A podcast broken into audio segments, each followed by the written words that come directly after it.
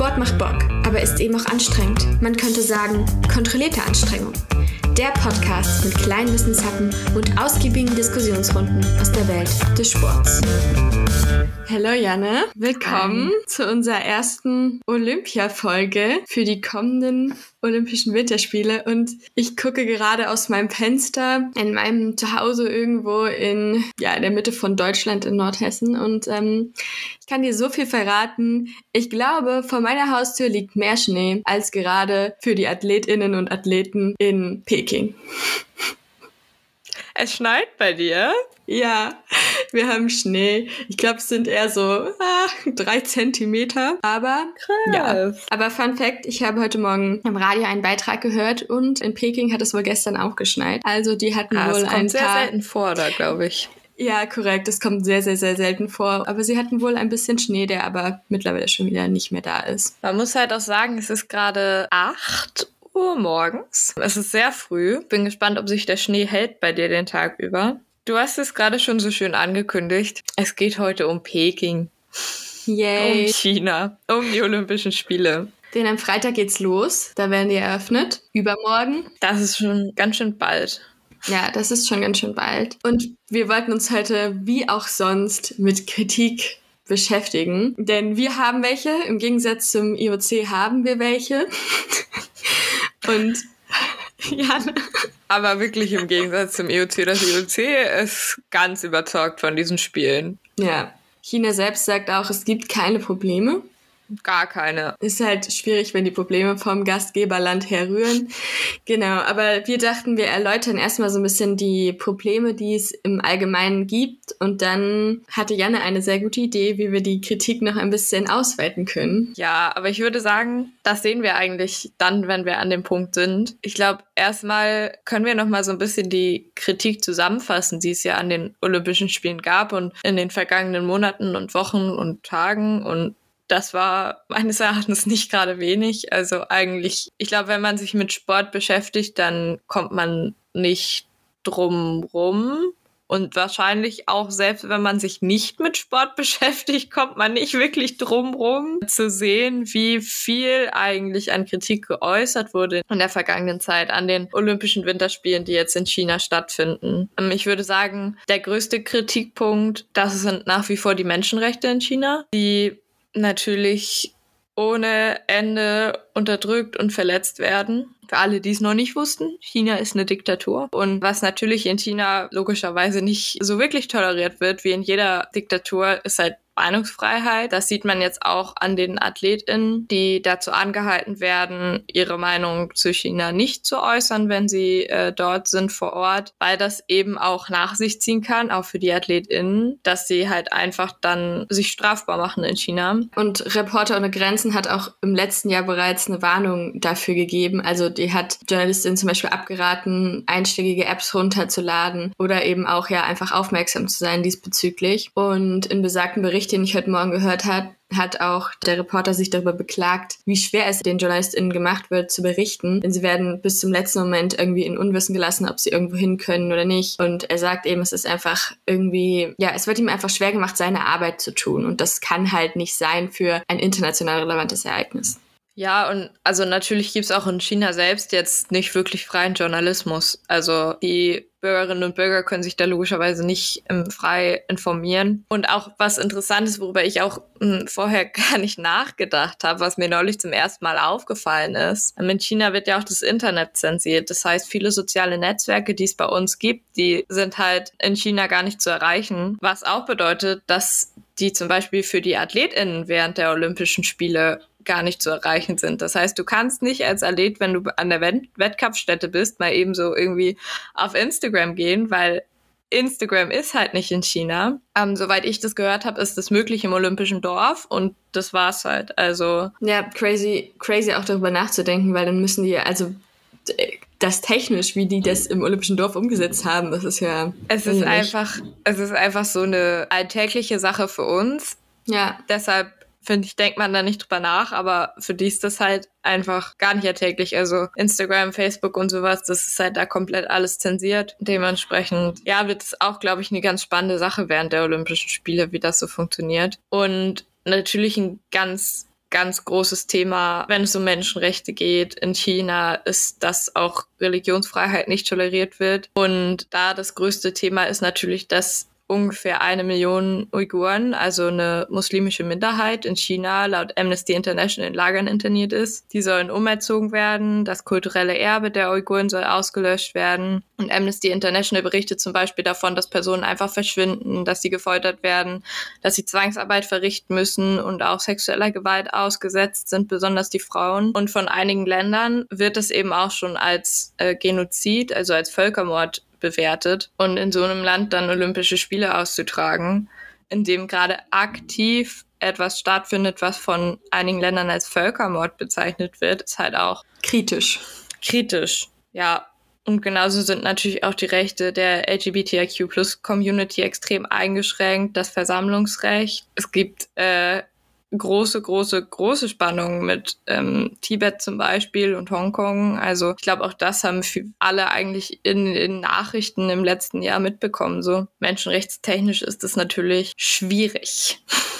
Auf jeden Fall. Auf der einen Seite steht eben die Situation des Landes an sich und auf der anderen Seite steht eben aber auch ja die Sicherheit derjenigen, die eben sich in das Land begeben, um dort die Olympischen Spiele mitzuerleben, also der Athletinnen und deren Funktionäre, deren Trainerinnen und so weiter. Und dafür hat China oder ja, das Olympische Komitee. Ich weiß gar nicht, wer hat das rausgegeben, weißt du das? Wahrscheinlich China dann, ne? Die App. Auf jeden Fall gibt es eine, ja, eine App. Das chinesische Olympische Komitee.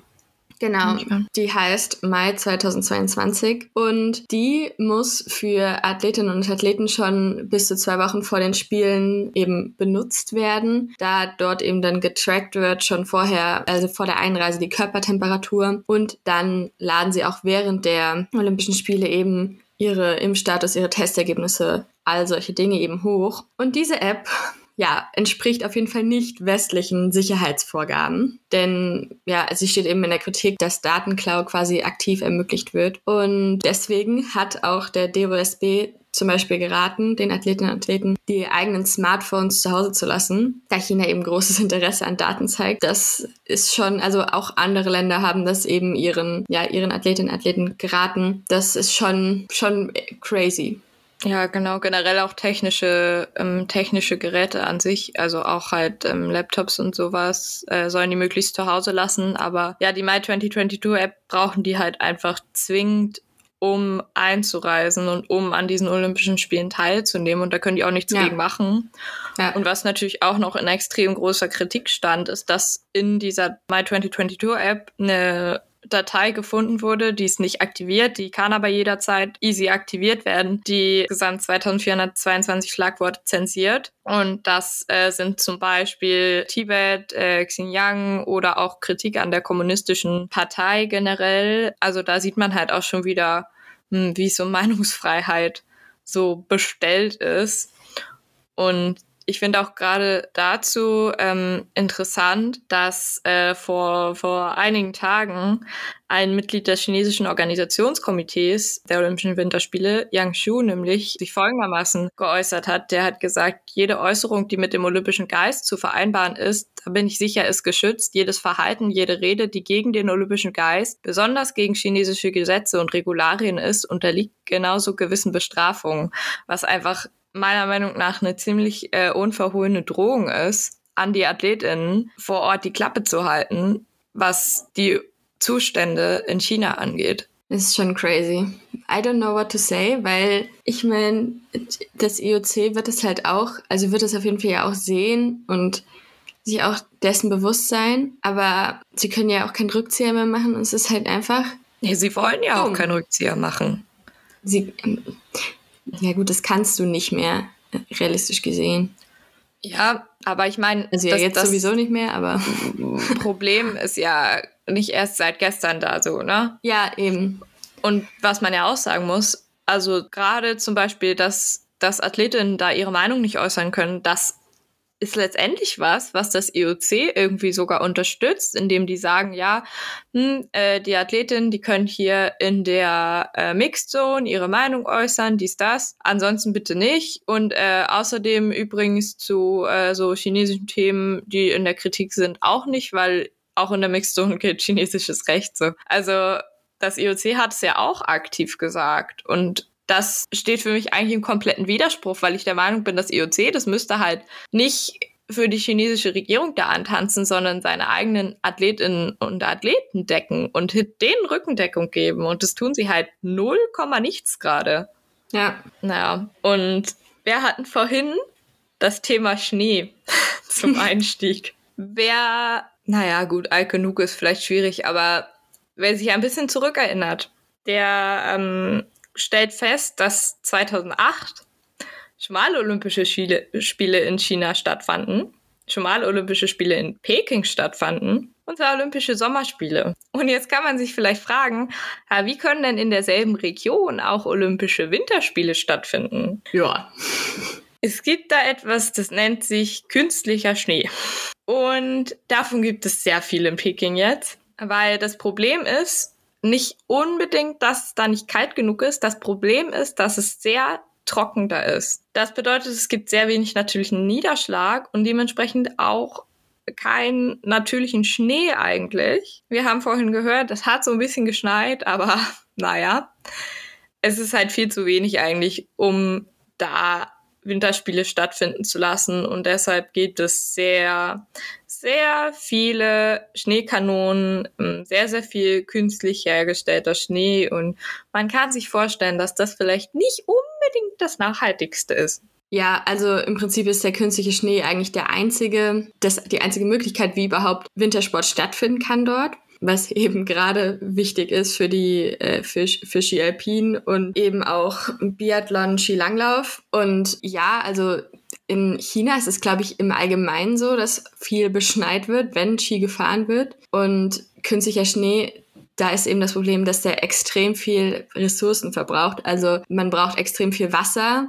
Wo beteuert wird, es würde ja in, aus Reservaten, aus ähm, Speichern quasi kommen. Trotzdem Jan hat ja eben schon gesagt, es ist eben sehr trocken. Also man braucht sehr Wasser, sehr viel Wasser. Es ist eben sehr energieaufwendig auch, da eben ja das nur gemacht werden kann, wenn eben viel Strom für die Schneekanonen eben da ist. Und künstlicher Schnee ist eben auch nicht gut für die Oberfläche, wo es drauf ist. Also klar, Wintersport ist quasi nie nachhaltig, weil vor allem auch wenn man eben Pisten hat, verdichtet man den Boden. Aber ja, also wo halt gar nichts ist, ist schon irgendwie, finde ich auch crazy, dass man dann halt irgendwie was macht. Also viele Skigebiete wurden eben komplett neu erschlossen quasi jetzt für die Olympischen Winterspiele in Peking. Und was auch ein Problem ist, ist dass dabei zum Beispiel ähm, sogenannte Erosionsfluchten einfach zugeschüttet wurden. Und das kann halt dann langfristig dazu führen, wenn das lockere Erdreich wieder abgetragen wird nach und nach, dass ganze Siedlungen und Straßen ähm, gefährdet sind, da einzustürzen. Ja, und halt auch abgesehen davon, ne, da wurden Wälder gerodet, da wurden Naturreservate vernichtet, da wurden ganze Dörfer verlegt. Und wer vielleicht schon mal in China war, für alle, die es nicht waren, in Peking ist eine ziemlich, ziemlich, ziemlich dolle Luftverschmutzung. Und dem kann man sehr kurzfristig begegnen, aber da sind dann, wie gesagt, kurzfristige Maßnahmen und überhaupt gar nichts Langfristiges. Und das wird halt dadurch auch einfach nicht besser, wenn du halt ultra viel Energie verbrauchst und überall äh, Wälder rodest und sowas. Ich würde dich nur gerne bei einer Sache korrigieren, weil Skigebiete ist schwierig davon zu sprechen. Also es gibt ja im Prinzip nur einen, also Alpin und so, das findet eben, ich glaube, in so einem Ort 150 Kilometer von Peking entfernt statt, also Yangqing. Und dann gibt es eben noch mal was, wo Biathlon und Skisprung ist. In Zhangjiakou findet eben, finden die Wettbewerbe statt. Und ja, also ist es jetzt nicht so, dass die irgendwie das ganze Land mit Skigebieten vollgeballert haben. Nein, so natürlich nicht. Und im Endeffekt brauchst du ja auch, du brauchst ja nicht viele Pisten für, ja, für so Wobei natürlich, Wettbewerbe. Ich glaube tatsächlich, dass auch davon abgesehen neue Skigebiete erschlossen wurden, einfach weil man sich natürlich auch erhofft, dass in China durch die Olympischen Winterspiele auch der Skisport allgemein so ein bisschen angekurbelt wird. Ja. Also die ganze Bevölkerung soll ja ein bisschen dazu animiert werden, dadurch auch selber sich für den Skisport zu interessieren und damit vielleicht auch anzufangen. Ich habe vorhin mal ein bisschen recherchiert nach Skigebieten in, in China Und ich muss sagen, so von den Pistenkilometern her hat mich das jetzt nicht so krass angetörnt. Also es sind jetzt keine großen Skigebiete und auch normalerweise sind ja so Karten von Skigebieten dann immer komplett weiß und da hast du schon gesehen, dass man nur die Pisten weiß. Also selbst auf, ja, gemalten Karten im Prinzip. Ja, ja, weiß nicht, ob ich jetzt nach China reisen würde, um Ski zu fahren. Aber das soll nicht das Thema sein. Ein letzter Kritikpunkt ist natürlich immer noch die andauernde Corona-Pandemie, die halt eben alles nochmal erschwert. Ist klar, dafür kann keiner was. Aber es ist halt irgendwie auch wieder so eine Sache, wo China eben auch eine andere, eine ja eine andere Schiene fährt als viele andere Länder oder auch gerade als wir es eben gewohnt sind. Also Athletinnen werden komplett abgeschirmt, beziehungsweise alle, die was mit Olympia zu tun haben. Die kommen in einem getrennten Bereich am Flughafen an und werden dann sofort erstmal getestet, Gepäck wird desinfiziert, werden dann eben in die olympischen Dörfer transportiert und es findet eben in einer kompletten Blase statt. Also es gibt keine Begegnung zwischen Einheimischen und Athletinnen. Und ja, sie müssen sich eben täglich testen an sich finde ich die, die, die Vorgehensweise gut, aber es ist halt natürlich auch wieder so die Sache, die, dass quasi der, der Sinn der Olympischen Spiele so ja quasi komplett verloren geht, weil gerade Sport ist ja eben internationaler Vermittler und ähm, bringt eben Völker quasi zusammen. Und das geht eben hier total verloren. Und es gibt natürlich keine ZuschauerInnen, keine im chinesischen, außer welche, die dann eingeladen werden sollen, was ich dann auch ja irgendwie schwierig finde. Ja, ich finde auch ähm, interessant, wenn man da nochmal ist, dann, also beim Testen zum Beispiel, dass ja auch anders getestet wird in China, also nicht anders getestet, aber ähm, die CT-Werte zum Beispiel äh, sind ja höher angesetzt in China, was bedeutet, dass du quasi länger noch positiv getestet wirst, als es zum Beispiel hier der Fall ist. Also sie sind höher angesetzt und auch eine Kritik, die in den letzten Wochen ähm, formuliert wurde, ist dass das natürlich, weil das halt alles chinesische Testlabore sind, die Möglichkeit eröffnet, vielleicht auch AthletInnen aus dem Verkehr zu ziehen einfach. Ja. Indem du sagst, ja gut, der hat halt einen positiven Te Test und du kannst halt nicht wirklich was dagegen machen als Athlet. Also es ist auch eine gewisse Willkür einfach. Und was natürlich auch was ist, was extrem ist, also mir tut's einfach wahnsinnig leid. Da sind halt Athletinnen und Athleten, die bereiten sich halt vier Jahre darauf vor und dann ist halt ein positiver Test macht halt einfach alles kaputt so. Also gestern zum Beispiel wurde auch eine ähm, österreichische Skispringerin positiv getestet, Sarah Marita Kramer, und die ist eigentlich so die absolute Goldfavoritin gewesen. Also die dominiert halt dieses Jahr alles im Skispringen der Frauen und bin mir ziemlich sicher, dass die auch da ähm, in jedem Fall eine Medaille mitgenommen hätte. Und die ist halt einfach raus jetzt. Ja, also das ist halt, das ist halt die erste Hürde. Ich ja. habe gestern gehört, die haben, also ein Athlet hat das als ersten Wettkampf bezeichnet, dass du überhaupt erstmal ja. die Ziellinie erreichst oder die Startlinie ja. im Prinzip. Und es ist ja nicht so, als ob die nicht sich isolieren würden oder so. Also ähm, gestern also zum Beispiel ähm, fand ja dann noch das Skispringen der Männer statt und da haben auch einige ähm, österreichische Athleten darüber nochmal gesprochen und der eine sagte auch, ja, also was willst du machen? Die tragen halt einfach 24-7 ihre FFP2-Maske. Die gehen jedem aus dem Weg, der da ist. Das Einzige, was die machen, ist halt, wenn die sich aufwärmen, dann gehen die mal in den Wald, wo niemand ist und nehmen da dann mal ganz kurz die Maske ab. Und also selbst beim Essen eigentlich auch nur, um das einmal so in den Mund zu nehmen, sag ich mal, und dann äh, kommt halt die Maske wieder auf, so. Also, und trotzdem werden die positiv getestet. Also, es ja. ist halt, es ist wahnsinnig eigentlich belastend. Ja, weil es einfach, du kannst das vorher nicht abschätzen. Du kannst alles tun und du kannst trotzdem am Ende positiv getestet werden. Ah. Also, ihr merkt, das ist sehr, sehr viel Kritik wir wollen die eigentlich kurz zusammenfassen, aber es Mit ist halt einfach es nicht. wahnsinnig viel. ja, ich habe auch.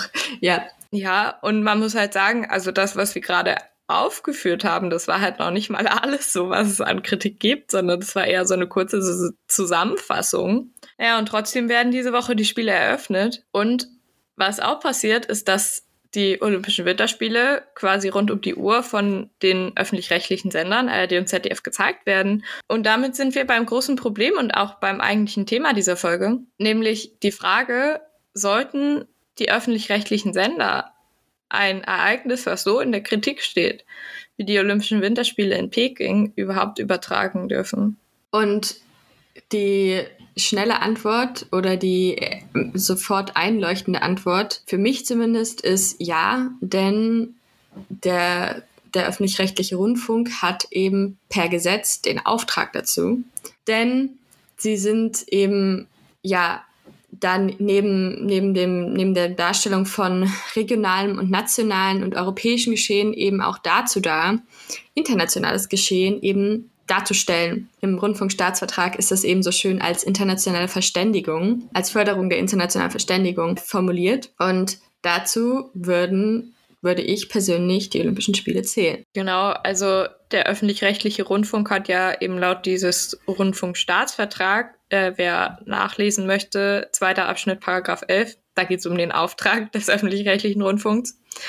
Und laut diesem Rundfunkstaatsvertrag sollen die eben auch dazu beitragen, die freie individuelle und öffentliche Meinungsbildung zu fördern, ähm, dadurch die demokratischen, sozialen und kulturellen Bedürfnisse der Gesellschaft zu erfüllen.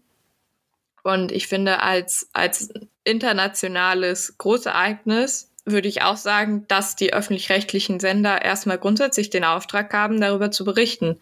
Was ich daraus aber auch lese, ist, dass sie auch den Auftrag haben, das zu kritisieren und über die Kritik zu berichten und darüber zu berichten, was in China eigentlich gerade alles falsch läuft und warum dieses Event eben auch zu kritisieren ist. Auf jeden Fall, denn zum Angebot gehört ja auch mal Bildung und Information. Und Information sagt ja immer, dass es eine objektive Darstellung von Ereignissen ist. Ja, und ich finde, was mh, hm, so ein bisschen die große Frage ist, ist eigentlich, wie kriegst du diese Balance hin zwischen dem Ereignis an sich und der Kritik. Und insofern ist eine Sache für mich aber dann doch ein Problem. Also nicht nur eine Sache, aber wir fangen mal damit an. Um mal kurz ein bisschen den, den Background zu geben.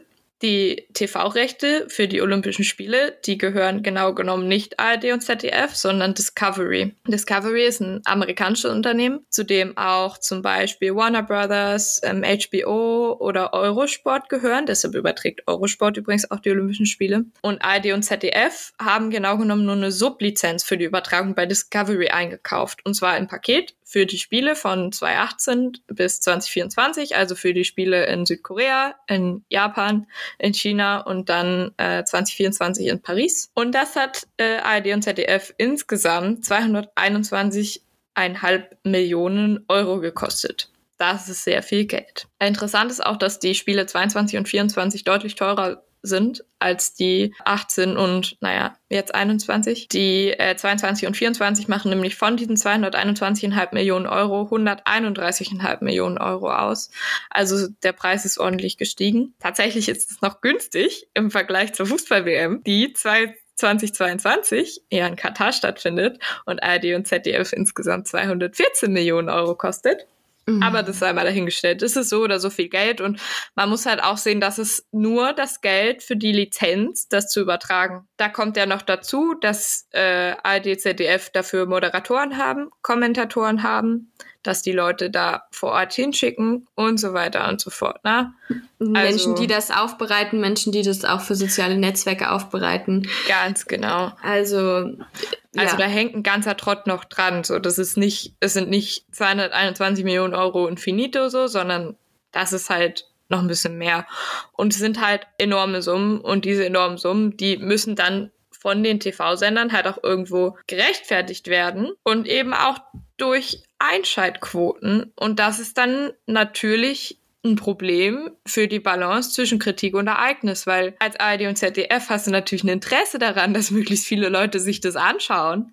Aber Klar. wenn es sehr viel Kritik daran gibt, dann werden sich das zwangsweise weniger Leute anschauen. Und eben. du hast da natürlich einen Interessenskonflikt einfach. Ja, eben dadurch, dass ist ja, wenn ich mich dazu entscheide, die Olympischen Spiele zu schauen, möchte ich ja wahrscheinlich mir eben ein Sportereignis anschauen. Und da interessiert mich ja zum erst, zuerst einmal nicht was in China falsch läuft oder was da passiert, sondern es interessiert mich ja, wer in dem Wettbewerb wie abschneidet. So, und solange eben der Wettbewerb nicht davon berührt ist, dass irgendwas dort falsch läuft in dem Land, möchte ich ja als Zuschauerin wahrscheinlich gar nicht irgendwas darüber hören. Ja, also vielen Zuschauern geht es halt genau so, dass man sagt, okay, ich will halt eigentlich keine Kritik am Sport hören. Also man hört es ja auch immer wieder, zum Beispiel im Fußball ist es sehr präsent, so man soll Sport und Politik voneinander trennen. Dazu habe ich eine ganz persönliche Meinung, aber die lasse ich hier mal außer Acht. Aber ähm, man, der Blutdruck am Morgen erhöht ja. sich. der Kaffee kickt. Nein, aber man merkt es ja zum Beispiel auch ziemlich handfest. Es gibt ja kritische Beiträge von ARD und ZDF, zum Beispiel mit Sport Insight ähm, oder auch von der ARD Doping Redaktion. Die haben aber, und das muss man ganz ehrlich so sagen, in der Vergangenheit auf einfach geringere Reichweiten gehabt und viele Menschen haben sich das halt gar nicht anschauen wollen, weil man sich einfach den Sport nicht kaputt machen möchte damit. Und ich habe ja. das auch selber gemerkt, dass es den Sport irgendwo kaputt macht. Wenn man sich jetzt zum Beispiel anschaut, den ähm, Dopingskandal um Russland. Also bis heute kommt bei mir ein ziemliches Geschmäckle auf, wenn irgendein russischer Athlet oder eine russische Athletin plötzlich allen davonläuft. Ja. Also, also Kritik im Sport ist sehr nachhaltig, wenn sie groß ist. Und macht es sehr, also beeinträchtigt das Erlebnis Sport sehr nachhaltig. Und für vieles Sport eben auch so ein, also es ist natürlich Unterhaltung, es ist aber auch so ein bisschen aus dem Alltag flüchten, glaube ich, und sich mit anderen Sachen beschäftigen, sich darüber freuen, wenn vielleicht deutsche Athletinnen und Athleten oder einfach Athletinnen, die man ähm, sehr gerne mag, erfolgreich abschneiden. Und natürlich macht diese Kritik das dann irgendwo kaputt. Wobei man eben auch sagen muss, dass ja akut, wenn man jetzt zum Beispiel eben aus einem Wettbewerb berichtet, akut es auch gar nichts da zu suchen hat, eben über die Lage in China zu richten oder zu berichten, weil in dem Moment solltest du ja eigentlich nur einordnen, vielleicht, also was man da eben zum Beispiel einordnen kann in dem Moment, ist eben, wir befinden uns hier in einem Skigebiet, was eben erschlossen werden musste oder wofür so und so viele tausend Liter ähm, Wasser eben draufgegangen sind für ein bisschen Schnee. Vergnügen. Sowas gehört dann eben in dem Moment akut dahin. Und ich bin gespannt auf die Beiträge zwischen den Wettkämpfen, weil das eben ja immer sowas ist, wo man, wo man dann eben auch als öffentlich-rechtlicher Sender die Möglichkeit hat, so zehn Minuten mal ein Thema zu beleuchten oder so und eben nicht während der Live-Ereignisse, weil das gehört für mich da nicht hin. Aber das ist, finde ich, die große Frage eigentlich, weil ich sehe das tatsächlich ein bisschen anders. Okay. Also, dass es Kritik geben muss von ARD und ZDF, ist klar. Steht im Auftrag, alles klar. Die große Frage ist für mich, gehört das in die Live-Berichterstattung oder eben nicht? Oder rahmst du nur diese Live-Ereignisse mit Berichten drumherum, so wie es ARD und ZDF ja hauptsächlich machen, indem sie sich in Hayo Sepit einladen oder indem sie ähm, dazwischen Beiträge machen. Und ich sehe das so, dass es eigentlich also für mich ist es eigentlich wichtig, dass man in der Live-Berichterstattung darüber redet, weil ich glaube, dass nur so Kritik tatsächlich auch ankommt. Da hast Und du recht, aber wenn es in dem Moment nichts mit dem, also es muss was damit zu tun haben. Es bringt mir nichts, wenn ich in einem Skisprungwettbewerb darüber rede, dass die Pressefreiheit eingeschränkt wird oder dass Uiguren unterdrückt werden. Also das hat da ja nichts zu suchen. Ja, ich weiß, was du meinst, aber auch, also auch das sehe ich ein bisschen anders. Also ich glaube halt, dass du solche Themen auch in der Live-Berichterstattung ansprechen kannst. Weil ich finde, dass das auch akut eigentlich was damit zu tun hat. Wenn du die Wettbewerbe in so einem Land stattfinden lässt, dann musst du halt auch damit umgehen können, wenn du dir jetzt anschaust, dass es einfach Kritik an dieser Lage da gibt. Und ich finde eigentlich, dass jeder Moment der Olympischen Spiele, der in diesem Land stattfindet, damit zu tun hat. Weil, ja. Also jeden Moment, jeder Moment, die diese Olympischen Spiele in diesem Land stattfinden, tust du ja eigentlich, unterstützt du ja eigentlich irgendwo die chinesische Regierung und ich finde, deshalb ist es wichtig, eigentlich auch in der Live-Berichterstattung darüber zu reden. Natürlich sollst du nicht die ganze Zeit nonstop darüber reden, aber ich finde, auch da ist es gerechtfertigt, diese Kritik anzubringen. Bedingt, würde ich sagen. Und ich habe heute Morgen an so eine, an so einen Ver versucht, irgendwie einen Vergleich zu finden. Und du kannst schwierig einen Vergleich finden, weil im Endeffekt in dem Moment, in dem Menschenwürde eingeschränkt wird, kannst du, ja, wie gesagt, irgendwie eigentlich nichts dagegen aufwiegen.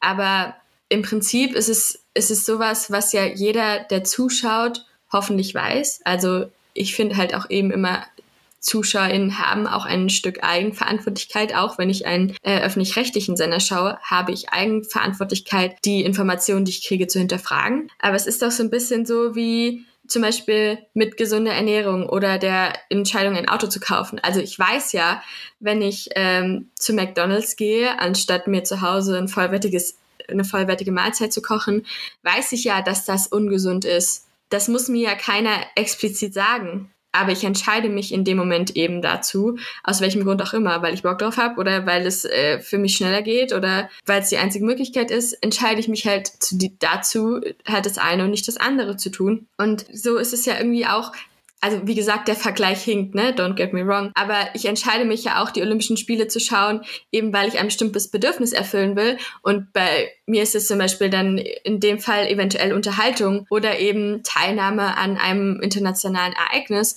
Und da möchte ich nicht hören, dass irgendwas da blöd ist. Es ist so genauso, wie ich nicht hören möchte, dass so und so viele Transfettsäuren in meinem Big Mac sind. So. Ja, ich glaube nur, also natürlich möchten wir das nicht hören. Ich möchte das auch nicht hören. Ich würde es auch, mich würde es auch freuen, wenn es nicht so wäre. Aber das zaubert halt das Problem da nicht weg. Korrekt. Und, Und deswegen ich, ist ja der Eigenverantwortlichkeit der ZuschauerInnen auch gefragt. Ja, aber ich, also ich glaube halt nicht, dass man das von jedem Zuschauer und jeder Zuschauerin erwarten kann. Kannst du nicht, das stimmt.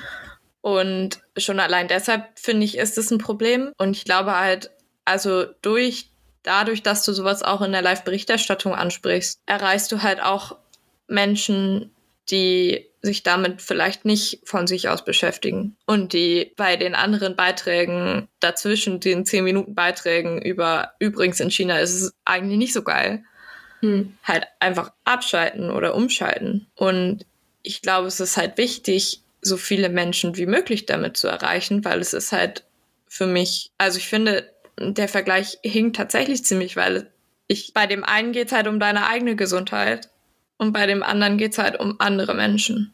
Ja, ja, das habe ich auch versucht zu sagen. Auf jeden Fall, der Vergleich hinkt. Es ist halt eben auch schwierig zu fragen, wie kann man das aktiv in der Berichterstattung umsetzen, weil du natürlich sehr, sehr viele verschiedene ModeratorInnen hast, die das darstellen. Und dann hast du ja auch noch ein Problem, Janne. Und welches Problem ist das? Eigentlich hast du noch zwei Probleme. Das eine Problem ist die Finanzierung der öffentlich-rechtlichen Sender in Deutschland. Das ist jetzt anders als zum Beispiel ähm, beim BBC in England. Das BBC ist nämlich rein gebührenfinanziert, im Gegensatz zum öffentlich-rechtlichen Rundfunk in Deutschland, der ist nämlich dual finanziert. Vielleicht ist es euch schon mal aufgefallen, es gibt Werbung bei ARD und ZDF. Das liegt daran, dass ARD und ZDF nicht nur durch die Rundfunkgebühren finanziert werden, sondern eben auch durch Sachen wie Werbung. Und da ist natürlich ein Problem, dass auch für die Werbetreibenden zum Beispiel Zuschauerquoten eingehalten werden müssen und so weiter und so fort. Das ist das eine Problem, was man, glaube ich, häufig vergisst, weil man immer sagt, ah ja, meine Rundfunkgebühren, die sollen mal für was Anständiges verwendet werden. Ja, ist schön und gut, aber auch ARD und ZDF müssen auf Einschaltquoten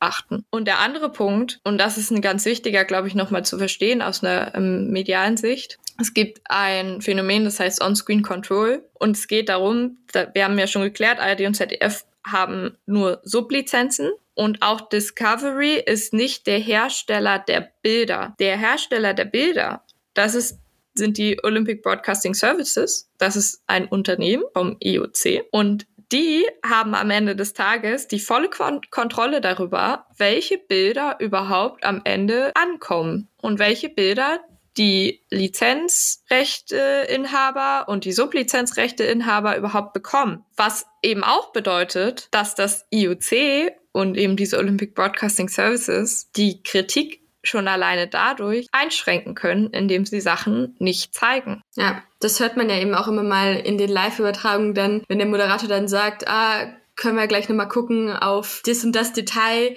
Und dann ist er so, ja, ach nee, meine Damen und Herren, wir können das leider nicht mehr sehen, weil wir haben keine, nicht die Möglichkeit, die Bilder wieder zu spielen für sie, sondern das wird uns eben geliefert. Wir müssen eben das kommentieren, was jetzt hier schon läuft. Enjoy. Ja, genau. Also das ist dann, das kommt halt dazu irgendwie, wenn man, selbst wenn man die Ambition hat, als ARD und ZDF darüber zu berichten, dann kann man nicht alles zeigen, weil die überhaupt gar nicht die Chance dazu haben. Das ist zum Beispiel bei einigen Weltcups ist es ein bisschen anders. Ähm, da äh, sind ARD und ZDF manchmal auch selber mit Kameras vor Ort, um zum Beispiel die deutschen AthletInnen nochmal gesondert zu zeigen. Aber bei den Olympischen Spielen ist es halt sehr schwierig.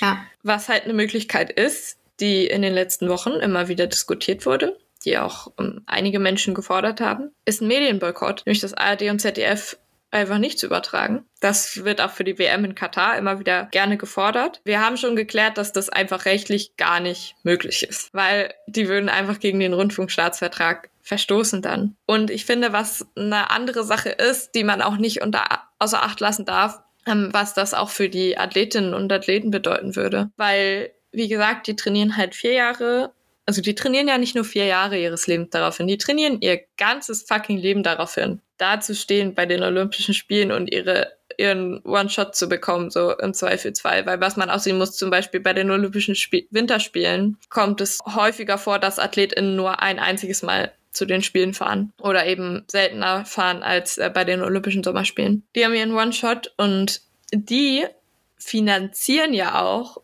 ihr Leben dadurch. Also das ist ja, ja ein Job für die. Profisport ist ein Vollzeitjob. Und der ist abhängig auch von SponsorInnen. Und die SponsorInnen, die wollen natürlich auch, dass die Olympisch, dass die AthletInnen bei den Olympischen Spielen erfolgreich sind und gezeigt werden. Und Präsenz zeigen, um eben ja, ja. ein Plakat zu haben oder ja ein Aushängeschild. Ja. Genau. Und das sind dann auch eben Sachen, die auf die AthletInnen zukommen würden. Und das ist jetzt ein exemplarisches Beispiel, aber das zeigt einfach, dass man, glaube ich, vieles außer Acht lässt, wenn man einfach so fordert, ja, dann sollen halt ARD, ZDF das nicht übertragen. Ja, also das ist halt keine Möglichkeit. So. Ja. Ich finde allerdings noch schwierig, mir vorzustellen, wie es eben umsetzbar ist, während eines aktiven Wettkampfs zu sagen, ja, oder eben aktiv ständig Kritik anzubringen. Mhm. Ähm, wie gesagt, also ich kann mir halt schon vorstellen, dass man eben aktiv inhaltlich, wenn, wenn es eben dazu passt, Kritik anbringen kann, was ja auch getan wird. Also das würde ich sagen, das wird auf jeden Fall gemacht. Aber ja, genau, also man kann nicht in jedem zweiten Satz eben sagen, übrigens, China tritt Menschenrechte mit Füßen. Ja, also ich glaube, es ist auch falsch. Also ich erwarte auch nicht, dass sie das in jedem zweiten Satz sagen, so.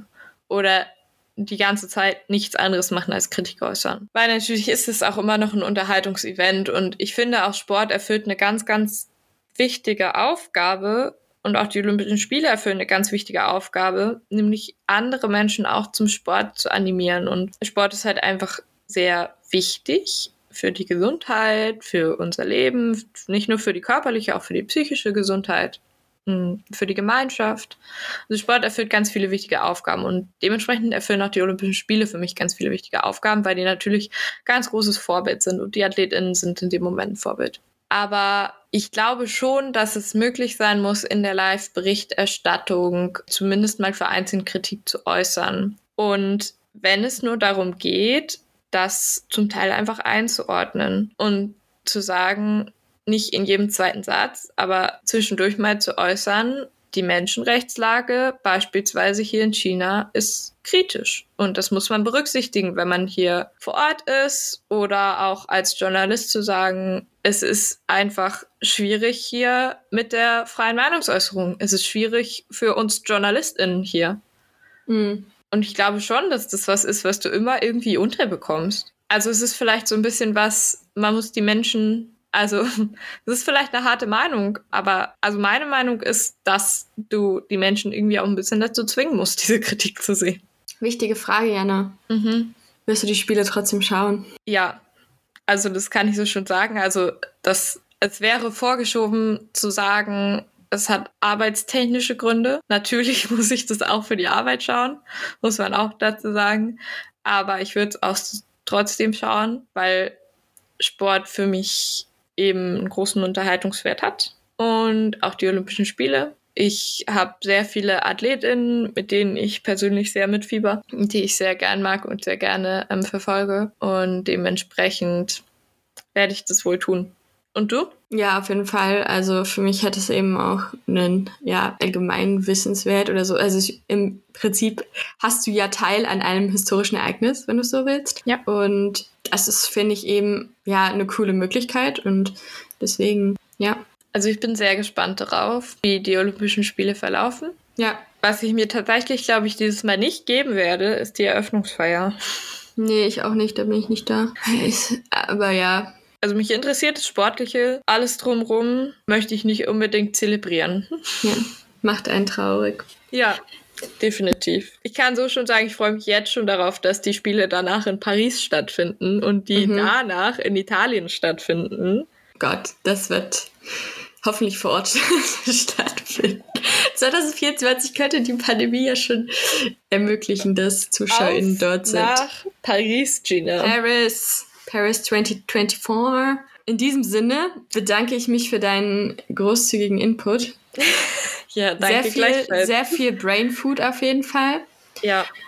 Und ich würde sagen, wir wünschen euch trotz allem viel Spaß bei den Olympischen Spielen.